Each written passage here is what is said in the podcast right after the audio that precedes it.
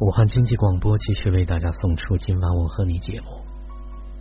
今天是对昨天电话的个案来做的拓展和延伸。最新一期的心灵成长团队的集结，我们在团队里，在线下的团队当中，我们面对面来交流，来当面的处理，来分享和学习。在亲密关系里面，很多规律性的东西，因为我们知道，我们不按规律做事情，一定会受到惩罚。当我们真正的按照规律去生活的时候，我们的生活它是符合规律的，一定会平顺很多，舒服很多，顺利很多。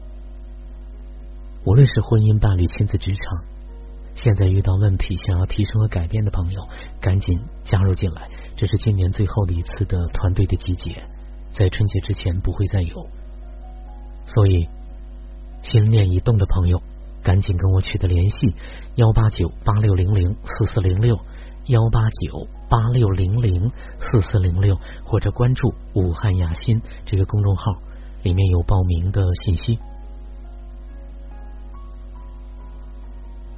第二篇文章。无法与他人亲密，是因为内心里有一个被嫌弃的自己。一位读者给我写信说，觉得自己有亲密的障碍。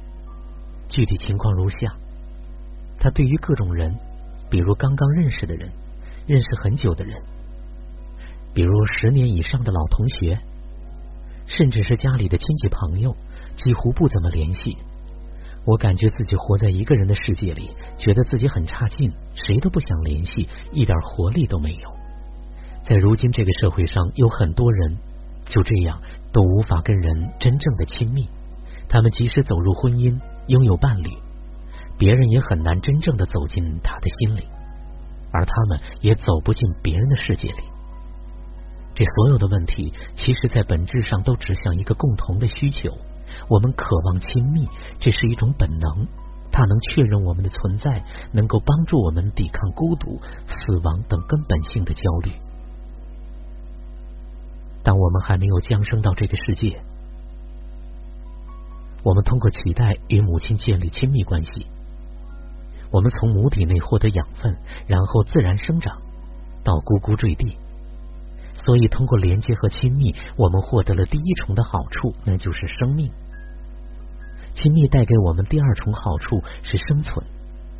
当我们能睁开眼睛，好奇的看待这个世界，变成一个小婴儿的时候，我们通过情绪跟母亲建立亲密，哈哈大笑或者哇哇大哭，以便获得母亲的关注。亲密带给我们的第三重好处，情感满足。在我们生命密码的底层，亲密赋予了我们的生命。生存和意义，它是如此的重要，我们自然的也就会本能的去寻找和追逐亲密。那如何提升和他人的亲密呢？想提升和他人的亲密关系，本质上是要整合内在分裂的自我，提升自我接纳。你可以尝试从两方面努力：接纳真实的自我，努力实现理想的自我。第一是接纳真实的自我。大概是在四五年前的时候，因为生活中发生了一个比较重大的变故，我得了抑郁症。其实，在最初的时候，我并不知道自己得了抑郁症，我只是想，觉得自己的情绪不是那么高涨，面对别人的邀约也都不是很热情，喜欢一个人待在家里发呆。我记得发呆最长的一次时间，是我坐在沙发上。足足坐了十个小时，一动也不动，什么也没想。后来我拒绝社交，然后失眠，直到脑海里萌生出“活着真没意思，不如死了算了”这种念头的时候，我意识到自己的问题严重了。我去了医院，开了抗抑郁的药物，失眠得到了缓解，但是我的情绪并没有随之变得高涨。我还是沉浸在对自我的彻底否定当中，觉得自己一无是处。有一天傍晚，我妈拉着我走到了小区的楼下，她指着来来往往的人对我说：“从现在开始，你数一数，从我们面前经过的十个人，你告诉我，你觉得自己比他们谁差？母亲的这句话，好像宿醉之后的老陈醋，让我一下子就清醒过来。说这个故事，其实想要表达的是，我们对自己的认知很有可能会因为境遇而与事实存在一些偏差。第二是努力的实现理想的自我。说回抑郁症的故事，和母亲的对话之后，我在第二天恢复了之前的跑步习惯，每天傍晚在隔壁的公园里坚持跑五到十公里。因为并不是惯性的持续，而是为了改变状态所做的主动选择，所以最开始很艰难。有的时候情绪并不是很好，但我还是强迫自己去坚持跑步。有过跑步经验的人可能会知道，跑步之后我们会变得很轻松，心情也会变得很愉悦。所以，即便情绪很差，通过持续不断的坚持，我的状态确实发生了变化。开始恢复了积极的视角，开始有了与这个世界发生连接的意愿。我的意思是，想要活出理想的自我，你总得去做点什么，去改变什么。哪怕每天坚持四十分钟的运动，每天背诵三十个单词，每天坚持读十页书，每天开始跟伙伴们去主动多交往，跟他们下班后。去一块参加活动，总之去做点什么。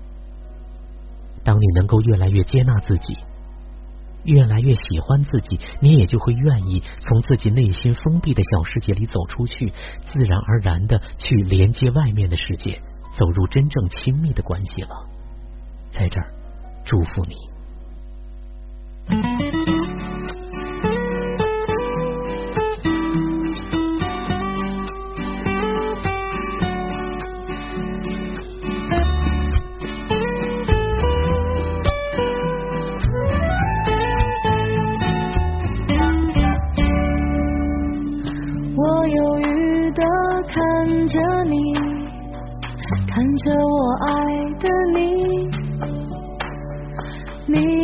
冷漠我不要，却真让我烦恼。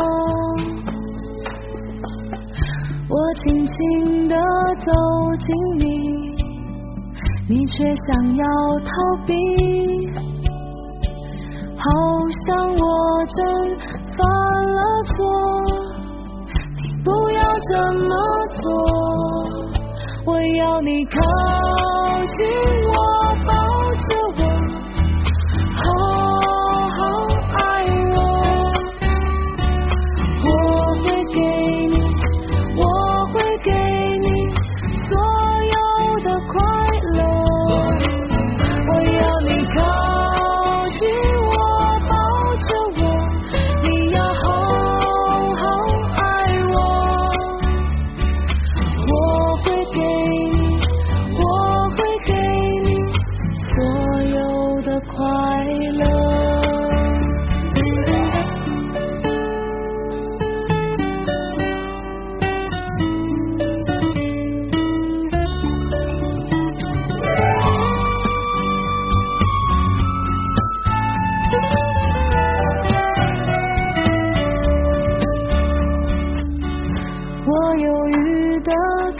看。着你，看着我爱的你，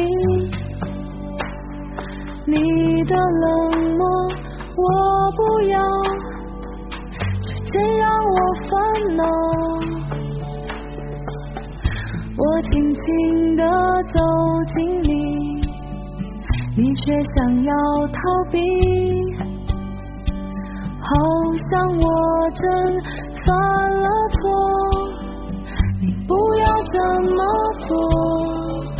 我要你靠近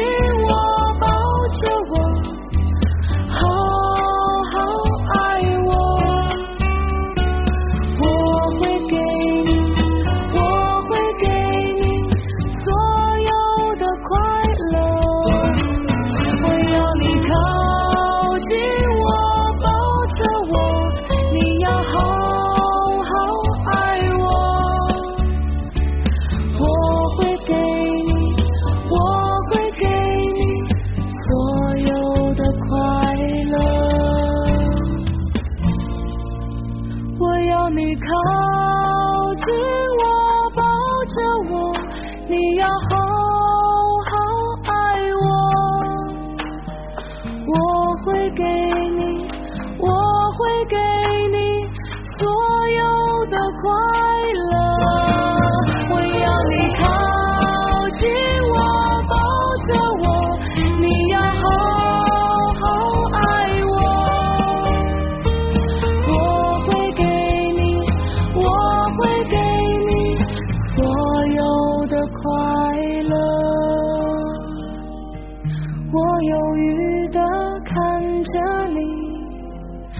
着我爱。